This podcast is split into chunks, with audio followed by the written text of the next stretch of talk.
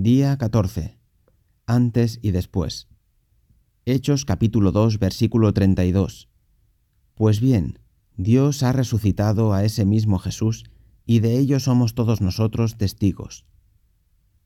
Pedro necesitaba convencer a la multitud judía de cuál era la verdadera identidad de Jesús, el Mesías prometido, y su resurrección era la prueba veraz, dado que sabían que debía morir y levantarse otra vez. Luego los llamó al arrepentimiento y bautizarse para poder recibir al Espíritu Santo. Igual que nosotros, al recibir al Espíritu Santo, obtendrían su nueva identidad en Cristo.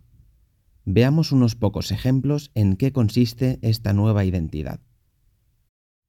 Antes estaban muertos espiritualmente en sus pecados y delitos. Luego estaban vivos con Cristo. Antes condenados a muerte por el pecado. Luego salvos por la gracia de Dios y vida eterna.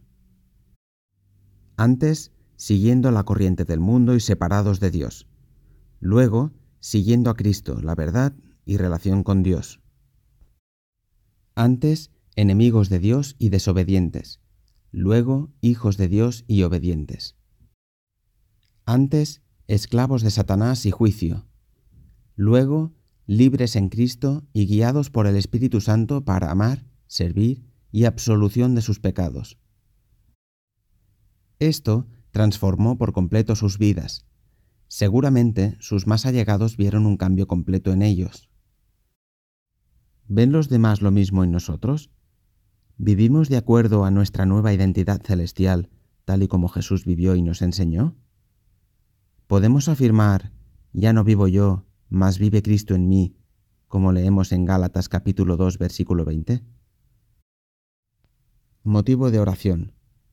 Oremos que el Espíritu Santo mantenga nuestra mirada fija en Jesús y que nunca escondamos ni nos acobardemos ante los demás de nuestra verdadera identidad como hijos de Dios.